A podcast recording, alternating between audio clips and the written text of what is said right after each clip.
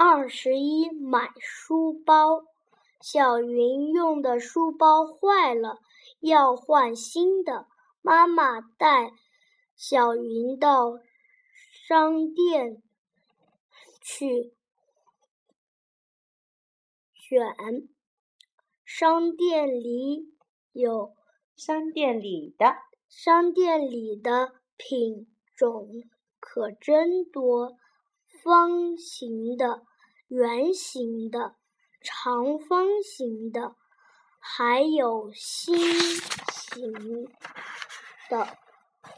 小云想了一想，说：“我不要太大的，也不也不要太小的，